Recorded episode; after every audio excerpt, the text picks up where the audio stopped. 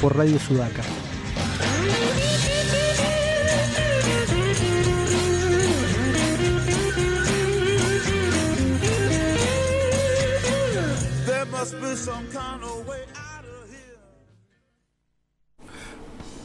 Bueno, entramos en el cuarto bloque de Buenos Presagios y en este momento tenemos una entrevista para hacer y la presento. Ella es bioquímica, es escritora, está trabajando en su doctorado, ¿sí? en lingüística. Y con quien vamos a charlar ahora es con Paula Bombara. ¿Qué tal Paula? ¿Cómo estás? Pablo te saluda acá. Hola Pablo, ¿qué tal? Hola a todo el equipo mm. de presagios. Bueno, muchas bien, todo bien. Acá te, están mis compañeros. Bárbara. Sí, eh, yo fui que te estuve ahí llamando recién. Y Juan Pablo. ¿Qué tal, Paula? Un gusto. ¿Cómo te va? ¿Qué tal?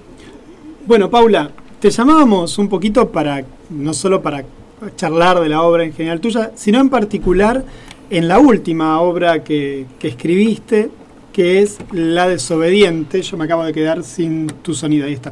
Eh, esta novela que sacaste el año pasado, una una novela interesantísima, una mezcla con el Frankenstein de Chile, más la historia de la ciencia cruzada con la historia de las mujeres en la ciencia. ¿Cómo se te ocurrió esta idea? ¿Querés contarnos un poquito sobre la obra, tus inspiraciones? Bueno, es una novela que salió en febrero, hace un mes. Ay, eh, tenía el dato que no sé por qué pensé que era 2020. Mira, mi, mi cerebro lo, en realidad, Mira, durante 2020 estuvimos trabajándola todo el año. Eh, yo escribí el, el borrador en 2019.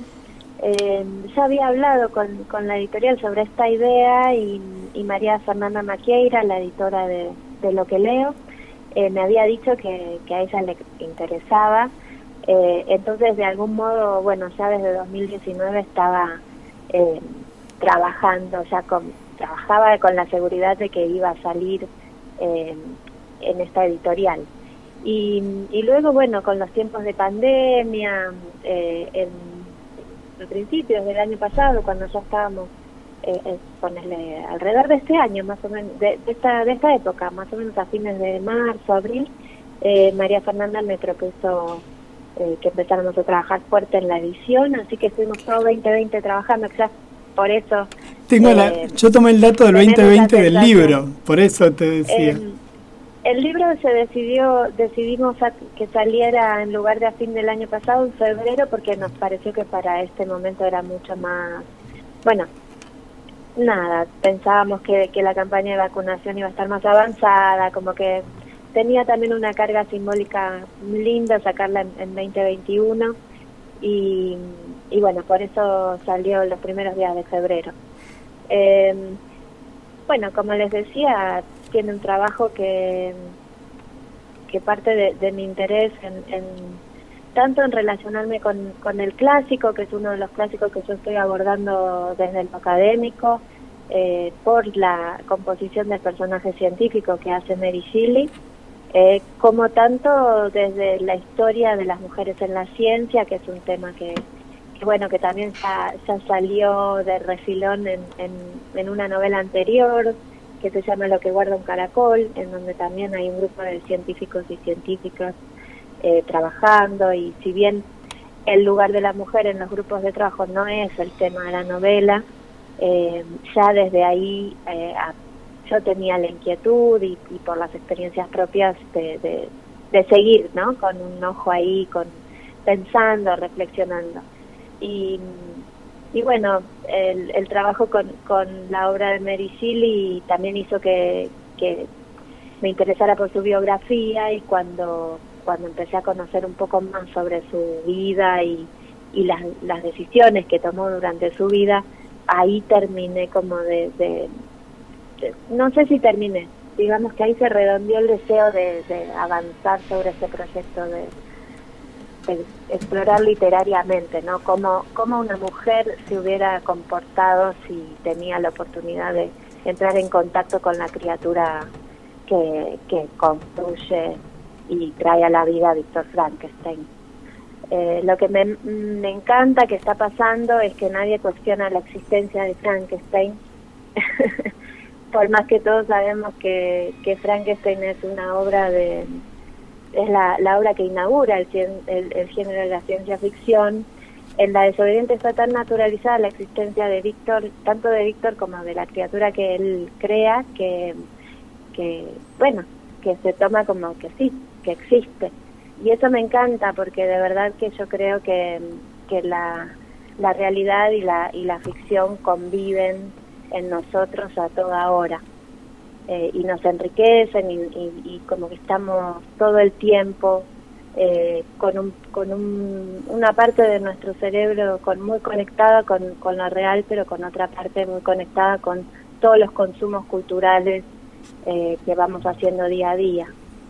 Claro, tal cual. Y aparte, uno no se cuestiona y es más, si, va, me recuerdo. No, ahora no lo tengo tan fresco porque leí Frankenstein hace unos años, pero era totalmente, uno se ponía hasta del lado de alguno. Yo obviamente nunca del lado de Víctor porque era uno de los peores personajes. No por mal, no, no porque sea un mal personaje, sino porque era un mal, eh, era él mal, Víctor Frankenstein. Al lado de la criatura bueno, eso es una, eso es uno de los puntos que, que, a mí más me interesan desde lo académico, porque fíjate que eh, yo no sé si es la, si alguna vez fue la intención de, la autora, pero eh, a partir de que décadas más tarde, eh, Frankenstein en su momento tuvo éxito muy rápidamente.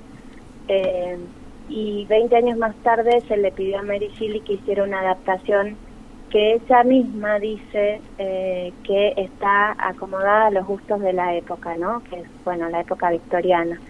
Eh, y a partir de su personaje fue cristalizando en, en, otras, en otras obras también la figura del, del científico como, como loco, ¿no? Como, como desbordado por sus propias creaciones, como eh, este científico que es a, la vez como está posesionado por algo que no lo deja de, decidir eh, y todo eso le ha hecho muy mal en realidad a, la figura real de la, de la ciencia, a los, a los científicos y a las científicas, eh, que son personas eh, que tienen un trabajo que eligen apasionadamente.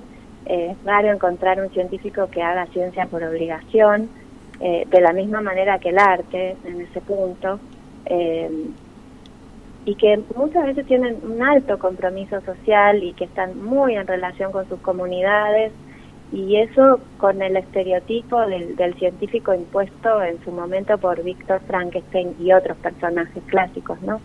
Eh, pero que sigue cristalizado por la manera en que seguimos leyendo los clásicos está bueno revisarlo, digamos, está bueno, está bueno empezar a cuestionarnos eh, por qué, por qué eh, ponemos en, en Víctor tantas cargas negativas, sino en la manera en que la sociedad lo mira y él mismo se juzga a la luz de, de la religión, a la luz de, de, de, la cultura de su época, digamos. Eh, un poco mi novela va eh, a, el intento es entrar en una especie de, diálogo eh, con, con Shelley, eh, cuestionarla desde un hoy que bueno, ella fue muy transgresora para su época, eh, pero bueno, volver a pensarla desde un hoy en donde quizás habría que ver eh,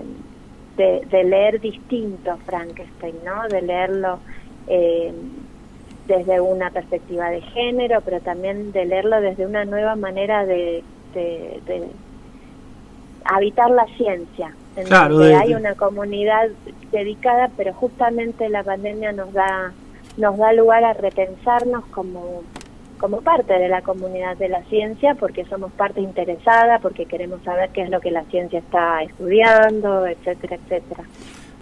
A mí me pasaban dos cosas con la novela, que bueno, la, la terminamos de leer ayer con, con, mi hija y nos pasaba, por lo menos me pasó a mí, yo a ella la, la figura de Florence le parece interesantísima, por supuesto, mucho más cercana a sus modos de, de ver cómo, cómo, debe, cómo se manejan las mujeres en la actualidad, que claro, para mí me parecía como súper disruptiva lo que le pasa a Florence, pero para, para, para Catalina, para mi nena, le parece como lógico que ella esté, y hasta indignante que ella esté pasando por todas esas cosas. Lógico que ella lo pelee, indignante que cómo puede ser que tenga que luchar por su lugar.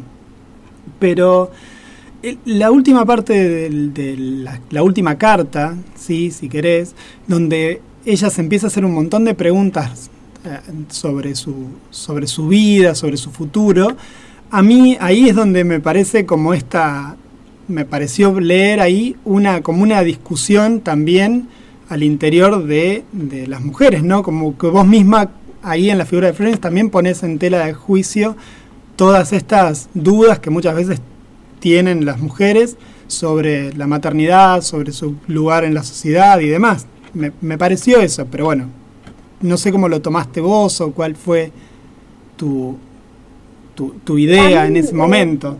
La verdad es que yo seguí eh, eh, en, en los procesos de escritura, eh, a mí me, me cuesta un poco intentar explicar los procesos Está de bien. escritura porque nunca suceden de la misma manera eh, y nunca son tan ordenados como, como se pueden explicar después, ¿no es cierto? Eh, medio que uno avanza eh, primero sin saber si, si, si, las cosas van a quedar como uno las está escribiendo, segundo sin saber si vas a llegar a- a resolver la novela.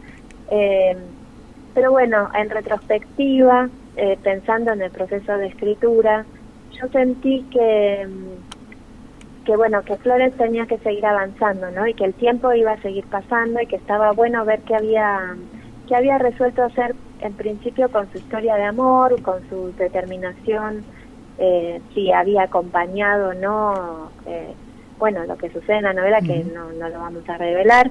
Eh, quise quise asomarme un poco al futuro de Florence y salió salió la segunda parte de la novela eh, y yo misma me sorprendí de, de las determinaciones que ella que ellos porque com- se comportan como familia se nota que hay ahí una una pareja en donde hay escuchan como que la figura masculina Charles cambia mucho eh, y tiene un- una evolución interesante lo hace creo yo que al final es un tipo muy muy moderno eh, y muy con, el plan de disfrutar de, la vida, cosa que a mí me parece que, que tenemos que hacer todos, ¿no? Eh, intentar todos los días disfrutar de esta vida. Y, y bueno, y ahí yo eh, creo que se, se, deja leer una Florence eh, feliz y a la vez, bueno, ante un desafío justamente eh, porque se viene su criatura. Eh, entonces ahí hay una, un, un paralelo nuevamente con, con que vuelve a su vida, digamos, con Frankenstein, con lo que ella vio eh, que sucedía en el laboratorio de, de Víctor y, y bueno, ahora esto está sucediendo, ¿no? Y que ella también vio al ayudar eh, en partos, ¿no? Como, como se cuenta, es un, dato que no revela demasiado, no spoilea tanto lo que sucede, eh, pero bueno, va a tener ella también cierto conocimiento de, de, lo que, del trabajo de las parteras de lo que sucede, los potenciales peligros de parir en ese momento. eh, también ahí hay, hay un miedo que hoy día eh, no tenemos, porque que justamente gracias a la ciencia, eh, hoy día quien, quien va a tener un- una criatura tiene unas condiciones de seguridad y por lo tanto de tranquilidad muchísimo, pero muchísimo mayores de las que tenían las mujeres que parían en, eh, a fines del 1700. A mí la otra cosa que me parece súper interesante es cómo vos conjugás ahí en esa novela dos, dos miradas sobre el saber, ¿no? Está, porque está todo el saber de lo popular, toda la ciencia popular, por decirlo de un modo eh, vulgar, donde Florence va, eh, va tomando toda esa, todo ese saber que tienen las comadronas, las otras mujeres a, su alrededor, las propias mujeres que por sus condición de tal no pueden acceder a los lugares de ciencia, pero que, que la poseen, que poseen el conocimiento, y después la ciencia formal, la ciencia dura de las instituciones. Eh, yo me encontré, que no me, me, encontré viendo un montón de personajes de la historia de la ciencia y de situaciones de historia de la ciencia que están ahí como muy mechaditos, que te invitan a, a seguir estudiando un montón más eh, el contexto en el cual está armada la obra. Eh, ¿Cómo fue que se te fue ocurriendo meter, mechar todo eso? Si es que, si es que, que fue, bueno, obviamente fue a propósito, pero digo, ¿cómo, ¿cómo lo fuiste mechando? ¿Cómo fuiste diciendo, bueno, voy a hacer hincapié en esto, por ejemplo, de las comadronas? ¿Cómo voy a hacer hincapié en el hecho de que el personaje se va a Inglaterra a trabajar en la industria textil? Todos esos detallitos, como esas, esos chistecitos que vas metiendo dentro de la trama. Bueno, eso es, es una de las partes de, del proceso de escritura que yo más disfruto, la investigación. es un placer enorme para mí en la previa, ¿no? Cuando estoy pensando eh, cómo, cómo va a ser todo, cómo, digamos que yo me trazo una especie de plan que después siempre rompo en el medio de la escritura, pero que en ese plan eh, previo aparece todo lo que me interesa investigar, ¿no?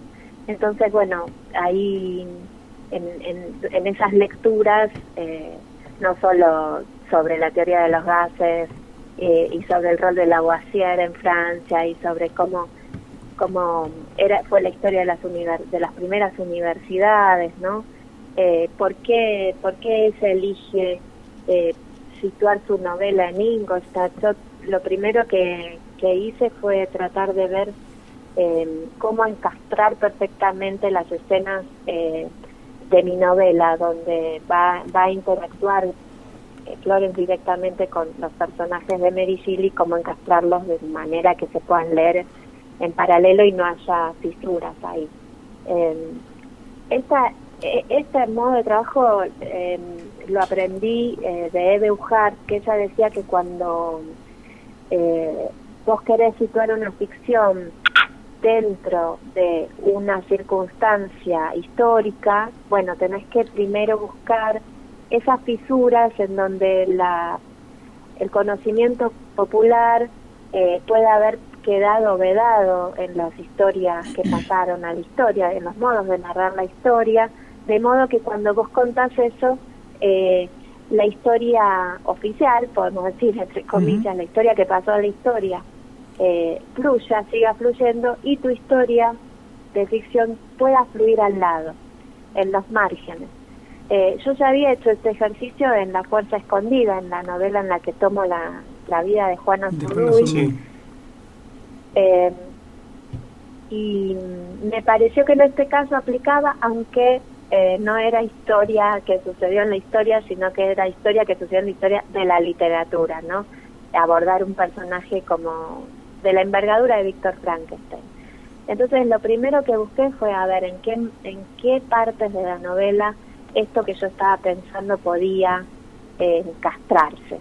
Y ahí apareció la idea de tomar estos personajes de, de Mary Shelley, que ella simplemente describe y no retoma ni profundiza, que son los dos profesores eh, que van a, en, entre los cuales Víctor Víctor Frankenstein se, eh, no sabe con, con qué guía quedarse, finalmente se queda con el profesor Wallman por, por una cuestión de empatía y porque le parece que es más eh, que tiene que es más simpático, ¿no? No es tan ojo como crente y, y yo dije, bueno, acá tengo dos modelos de ciencia y de hacer ciencia posibles, eh, a ver qué, qué vuelta de rosca le puedo dar acá y, y bueno, y ahí me empecé a copar y entonces empecé a ver, bueno, a ver estos, estos profesores en esta época qué estarían estudiando, eh, cuáles eran las teorías que estaban flotando en, la nube de conocimiento de esa época, eh, y ahí empezaron a aparecer estos personajes históricos que vos mencionás, tanto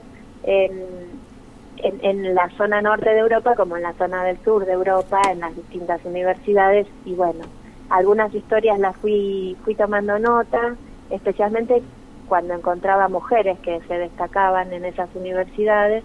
Eh, y esas fueron las que después en la ficción, en el proceso de escritura, que fue muchos meses después, salían naturalmente, ¿no? Eh, ¿Cómo sucede eso? En, no sé. Escribiendo. Sí, cuando a mí me suele pasar que cuando estoy embarcada en un proceso literario así, una novela que, perdón, que mm, tiene tantas líneas eh, argumentales que van que van apareciendo, eh, si bien la, la de Florence es la principal, ¿no es cierto? Pero hay pequeñas historias que van discurriendo entre otros, entre los otros personajes, algunas que se cuentan y otras que no. Eh, bueno, se me van echando eh, cosas que pasan en la ficción con cosas que, que pasaron en la historia de verdad. Y, y con todo el, ejercicio de la escritura, con ya hace 16 años que que salió El mar y la serpiente, ya hace un poco más que me dedico específicamente y, dedico toda mi, vida a la escritura, eh, ya aprendí que si yo me relajo y dejo fluir eso, eh, después se mechan en la escritura de la misma manera que están absolutamente mechados en, mi vida de todos los días. La, la ciencia, la literatura, eh, la ficción, la realidad. Eh, digamos que todo, todo lo que voy leyendo, sea ficción o no, entra en, la cotidianidad de, mis días. Sí, eh, es casi lo que hiciste un spin-off, podríamos decir, de, de, de, Frankenstein, me parece a. Yo cuando veía pude leer el primer capítulo, la primera carta directamente, y es lo que veía. Eh, ¿Sabes qué me llama la atención? Quiero retomar un poquito lo que hablabas de la divulgación y lo de Víctor Frankenstein, porque lo asocié con algo que escuché hace poco. Hace una semana escuchaba una, en una columna de radio eh, a una Agustina Mileo, una divulgadora, eh, que hablaba sobre la ciencia y cómo la ciencia eh, no ha sabido comunicar y cómo ha estado alejando. Y con, justo lo retomé con lo que lo pensé con lo que estabas diciendo de Víctor Frankenstein y cómo se construyó eso. Eh, y cómo la y vos estás construyendo un tiempo, sos una divulgadora aparte de escritora, ¿cómo ves eso? En el hecho de que muchas veces dicen que la, ciencia se ha alejado y le ha dado lugar, por ejemplo, en que a las mujeres muchas veces la asocian con otras cosas fuera de la ciencia. Esto es lo que lo decía, lo retomo porque lo escuchaba justamente desde una mujer que decía que estaría bueno que la ciencia sea más amigable y tenga una mejor forma de comunicar y que no quede todo asociado a veces a, no, pseudociencias o astrología o cosas por el estilo, ¿sí? que son las que a veces están tomando eh, y que se ve mucho ahora, eh, como que están tomando mucha pantalla o, están en cartelera. ¿Qué te parece a vos eso? Yo creo que es un trabajo de hormiga, bueno, querer saber y, otras iniciativas de comunicación distintas de la ciencia, como, como los libros de la editorial Yamiqué, o ciertas colecciones que han salido en otras editoras, eh, casas editoriales dedicadas a la juventud y a las infancias, eh, venimos haciendo un, trabajo de hormiga que tiene que ser también eh, tomado por la comunidad educativa. El problema es eh, la idea de que la ciencia es difícil. y eso es también te digo por, por talleres de capacitación que he dado con docentes, también pasa que las docentes y los docentes a veces piensan que si empiezan a explicar un tema de ciencia y sucede algo que no saben explicar, bueno, van a perder autoridad frente a los chicos y a las chicas porque no las cosas no salen como como dicen los libros que tienen que salir.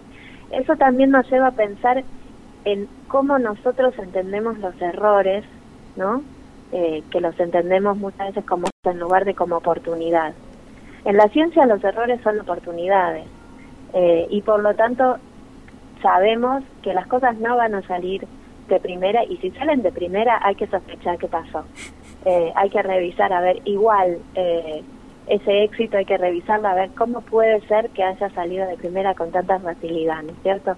Entonces hay una tarea también desde la escuela eh, de revisar por parte de los docentes y de las autoridades de revisar cómo entienden los errores eh, y por qué hay tanto miedo a, cometer errores en ciencia cuando en realidad para enseñar la ciencia lo, una de las cosas fundamentales es trabajar la frustración y darse cuenta de que las cosas no salen de primera eh, y, hay que seguir. Con la escritura pasa lo mismo. Y sin embargo, en, en prácticas del lenguaje, esto está, eh, está muy trabajado y se sabe que hay que hacer un borrador, hay que reescribir, incluso se hacen trabajos en, en todos los ciclos educativos de, de, la, la reescritura como práctica. En la ciencia pareciera que todo te tiene que salir bien y tenés que tener una respuesta unívoca para todo. Y no es así. Muchas veces eh, hemos visto en la historia de la ciencia también que grandes descubrimientos surgen a partir de errores experimentales y que lo importante en realidad es el diálogo de la misma manera que sucede en el arte. Eh, lo importante es poner a dialogar distintas situaciones, como por ejemplo la de la observación. Te digo que no son cosas complicadas de las que estoy hablando, sino por ejemplo la observación de la naturaleza. Eh, salir a observar la naturaleza, empezar a pensar por qué suceden eh, las cosas que suceden en la naturaleza, mezclar los factores que son ajenos a lo biológico y que tienen que ver con otras ciencias como las ciencias sociales, como puede ser, eh, bueno, justamente la cuestión de los incendios intencionales, cuáles son las fuerzas que se juegan ahí. Todo el, el quehacer científico todo el, el científico social, el científico natural, el científico de las ciencias exactas, es un, es un, es un todo que está sumamente dividido en la práctica laboral porque es necesario, pero en las esferas de conocimiento que se, que se les transmiten a, los chicos y a los jóvenes y a, quienes no son eh, de, de formación, no tienen formación en ciencias, se les transmiten como grandes esferas inconexas de conocimiento, ¿no? Eh, cuando nosotros día a día, todos, todo el pueblo día a día está conviviendo con todas esas ciencias y la realidad está compuesta por todas esas ciencias. Fíjate que, que ahora con, con lo de la vacuna se está viendo muy claro cuánto incide en nuestro día a día eh, el conocimiento de las ciencias. Entonces acá creo yo que hay que aprovechar la oportunidad y me parece que, que la comunidad científica lo está haciendo de aprovechar y contar qué es una vacuna, por qué es importante estar protegidos eh, por nuestra comunidad, además que es un, es un movimiento que no es individualista, sino al contrario, porque eh, una comunidad vacunada protege al, a los recién llegados y llegadas, a los pequeños, hasta que ellos alcanzan eh, a completar sus calendarios de vacunación, digamos. Eh, y, esto, bueno, volcado hacia lo, hacia lo que tiene en relación con la pandemia, que para mí es una gran oportunidad de ampliar el conocimiento en general. Eh, pero si lo pensamos desde lo, desde lo que nos está pasando a nivel ambiental, lo mismo, ¿no? Es una gran oportunidad esta para que en los colegios se abandone la... la esa, esa división clásica de lo humanidades y, exacto, y exactas. Exacto, se empieza a trabajar en grupo las ciencias sociales con las ciencias naturales. Eso sería una manera de ayudar a la comunidad científica desde la comunidad educativa. Tengo una consulta, nos fueron, fuimos avisando que, ibas a estar en el programa, entonces nos fueron mandando preguntas. Te voy a sacar un cachito del eje de, la divulgación, o no solamente del eje de la divulgación, y te traemos al de los superhéroes está conectado tu, mundo con los superhéroes a partir de varias cosas. Una es eh, un libro de divulgación científica que tenés respecto de la ciencia y los superhéroes. Y después también a partir de una historia de, que sacaste para una publicación sobre desaparecidas y desaparecidos, sobre eh, un chico Manuel, ¿sí? que de alguna manera está vinculado con Superman. Y la pregunta era que nos hacía una, una compañera que, que convive con nosotros en la radio, era cómo vinculaste a Manuel con Superman, cómo se te ocurrió esta vinculación de mezclar estos, estas dos situaciones y bueno, y nada, te, te, dejo para que contestes eso. ¿Cómo fue que apareció Superman ahí? Sería la pregunta de Nidia exactamente. Bueno, eh, gracias por, por, traer al Quién Soy, eh, que es el libro donde está la, la historia Manuel no Superman, un libro que hicimos con un equipo extraordinario de, personas en el año, salió publicado en el año 2013, pero estuvimos trabajando desde 2010, te diría, eh, para que sea lo que es ese libro. Em, yo estaba, cuando, cuando me invitaron a ser parte del Quién Soy, yo estaba trabajando en Ciencia y Superhéroes, el libro que vos mencionás sobre, sobre divulgación de las ciencias a partir de los universos de, de las historietas, ¿no? Esta, esta idea, que esta pregunta que, que nos hacíamos con Andrés Valenzuela, mi, querido amigo y coautor de ese libro, era bueno, a ver, en el momento en que te sentás en el, en el tablero a dibujar, a escribir, a guionar una historia de, superhéroes, eh, ¿cuándo acudís a la ciencia eh, para justificar los poderes que vos pones en, el cuerpo de tus personajes, no? Entonces hicimos una investigación sobre eso, eh, cómo los distintos guionistas y creadores habían ido, eh, habían tenido que ir reformando o completando las historias de vida de sus personajes a partir de que la ciencia se va haciendo más popular. Eh, porque ahora los lectores jóvenes, los niños y las niñas saben mucho.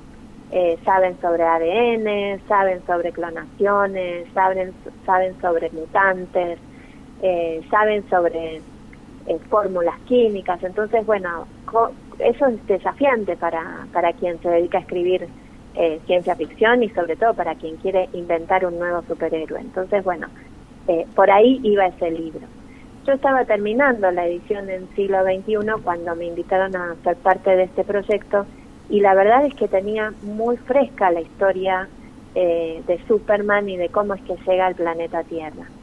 Y cuando elegí para retratar la historia de Manuel González y, leí que su madre lo, acobijó eh, lo cubrió de mantas, lo escondió en un placar, cerró las puertas del placar, me imaginé a ese bebé, tenía seis meses él ahí, eh, me imaginé ese bebé a oscuras, eh, sin, sin concepción formada del tiempo, que de golpe, bueno, siente en la casa donde estaba la familia de Manuel, hubo explosiones, hubo disparos, hubo una destrucción total, entonces siente todos esos ruidos, se larga a llorar y lo, lo toman los militares que habían hecho todo ese operativo en el cual asesinaron a su madre y a otra familia que convivía con, con ellos, eh, lo toman, lo llevan a un hospital y lo dejan solo en una sala eh, destinada solo a ese bebito, ¿no? Es muy tremenda esa historia y yo pensé enseguida, bueno, esto es como que te, te, te saquen una nave. y te tiren en otro. Eh, y enseguida apareció eh, esa escena de Superman en donde los padres lo meten en una navecita y justo antes de que explote el planeta Krypton, eh, bueno, la navecita logra salir de ese planeta con vida, ¿no? Manuel salió con vida, sus padres desaparecieron. Hice la asociación yo, yo creo que porque todavía estaba muy muy embebida con el proyecto de escritura anterior con ciencia y superhéroes entonces fue como instantáneo eh, relacionarlo. Eh, después cuando le mostré a Manuel el, el borrador eh, lo hice temerosa no de ver cómo él iba a tomar esa asociación pero por suerte a Manuel le pareció buenísima e, e incluso eh, después hacíamos chistes al respecto. Me acuerdo una vez que íbamos a encontrarnos ambos para dar una charla en un colegio. Eh, yo lo llamé para ver porque no, no, no llegaba todavía, lo llamé eh, y me dice, no, estoy yendo. Le digo, ¿pero qué haces? ¿Qué haces? Eh, ¿Qué me contestás si estás manejando? Le dije. Me dice, no, pero Paula, quédate tranquila que yo ya sé que no soy Superman. Eh, y él lo, adoptó, como que, viste, se, se, apropió del cuento y eso para mí es una de las mayores alegrías, porque, porque hoy día le invitan a él para que vaya a hablar de su cuento eh, y él va y habla de todo este proceso eh, maravilloso que fue la composición de este libro, Quién Soy, que, que tiene cuatro cuentos. y y, bueno, en, particular el tuyo está ilustrado en forma de historieta por Irene Singer.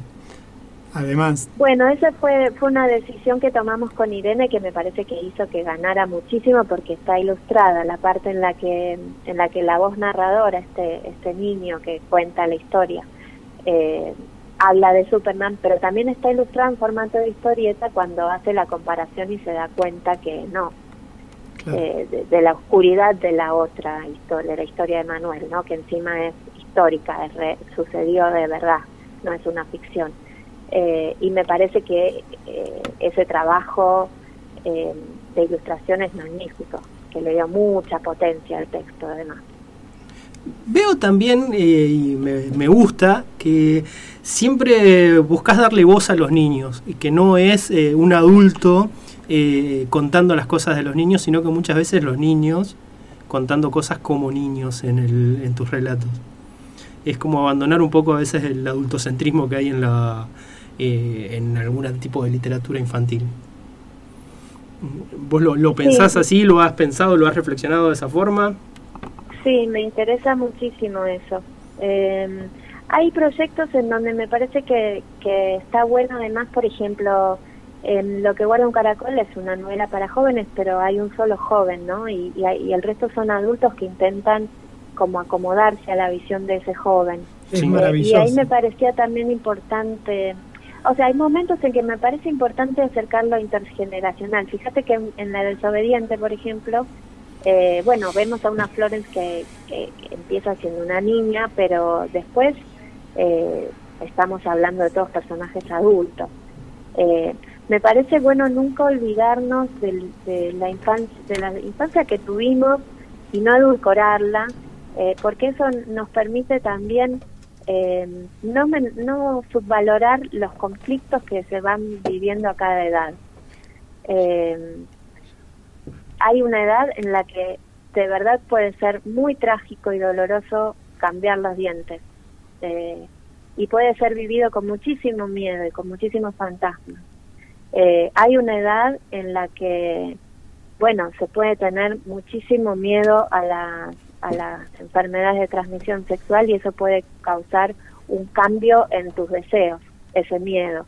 Eh, son miedos muy grandes eh, y, y, que a cada edad son fundamentales, ¿no? Y hay que estar ahí, hay que estar ahí eh, como adulta y como adultos tenemos que estar ahí dándole la dimensión que en su momento tuvo para nosotros también. Sí, sí. Eh, y cómo logramos sortearlo, ¿no? Hay hay una edad en la que que se vayan eh, a trabajar tus padres puede ser motivo de, de, una tristeza hondísima, porque no, no todavía no está elaborada esa cuestión de que van a volver, ¿no?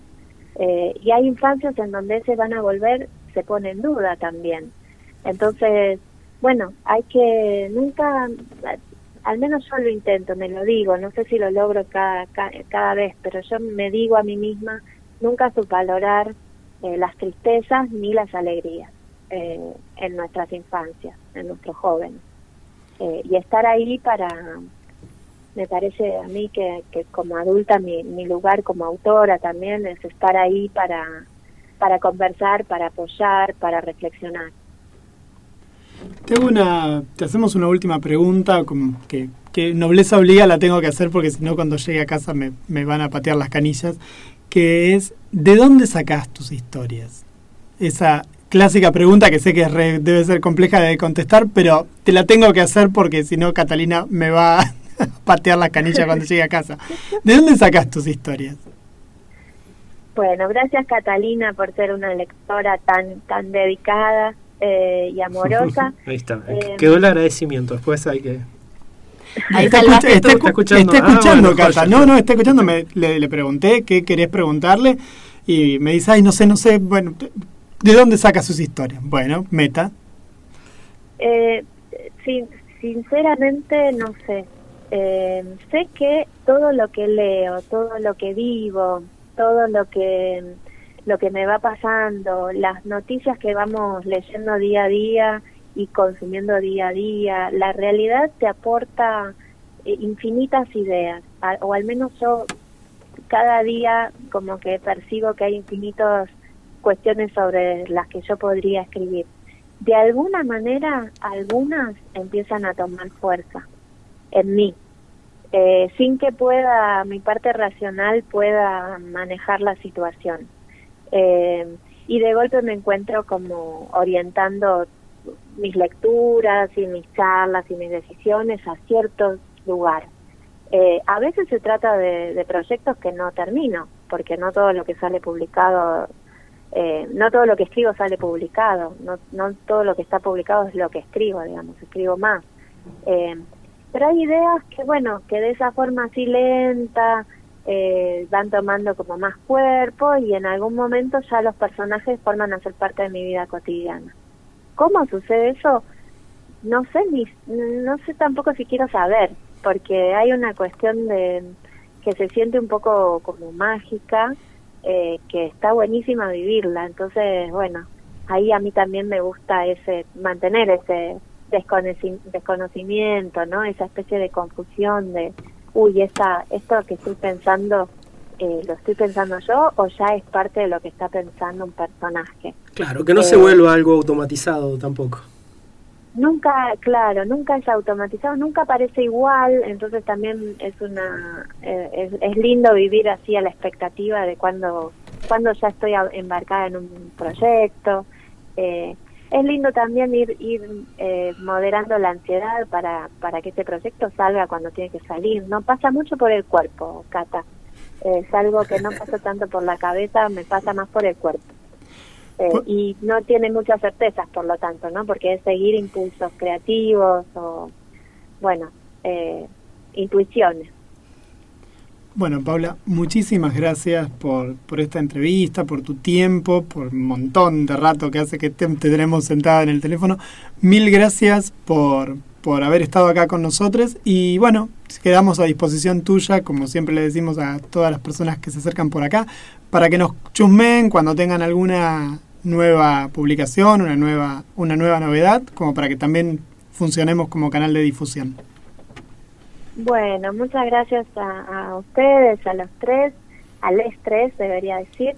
Em, permítanme aclarar para, para que también lo sepan las personas que están escuchando. El cuento Manuel no Superman este año, el Plan Nacional de Lecturas, decidió pedirle autorización a la editorial, a Calibroscopio, para que ese cuento salga separado del libro de manera gratuita. Eh, para que sea accesible a todos y ahí en, la última página de esa separata que ustedes pueden buscar en, internet, en el Plan Nacional de Lecturas, están los datos del libro, que es un libro compuesto por cuatro cuentos eh, de grandes, bueno, que les menciono a los autores porque son increíbles. Eh, hay un cuento de María Teresa Andrueto, hay un cuento de Iris Rivera, hay un cuento de Mario Méndez. Eh, que bueno, que ese eh, es un libro importante y es un poco caro, pero que me parece que y es, difícil de conseguir últimamente. Por, como adelanto, cuentan con Manuel no Superman, que, que con todo gusto, tanto Calibroscopio como yo, le cedimos al Plan Nacional de Lecturas para descarga gratuita.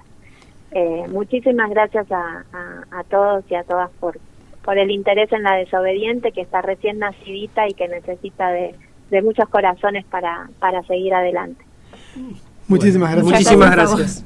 Bueno, Paula, eh, un gusto y, muchísimas gracias por la comunicación. Bueno, ha pasado Paula Bombara, hermosa charla, sí, la verdad que ha sido genial y eh, recomendamos a todos, busquen en su librería más cercana. Eh, la desobediente, y bueno, hay un montón de obras más, El mar y la serpiente es un clásico, que pueden encontrar en un montón de lugares, y seguramente lo han leído en la escuela quizás. Eh, así que bueno, eh, mm, ahora lo que se viene es eh, Don Miguel Abuelo, ¿sí? que el 26 se cumplió, el 21 de marzo era su cumpleaños y el 26 de marzo el aniversario de su muerte. Así que bueno, mm, como lo tuvimos tan presente esta semana, se viene, son cosas mías.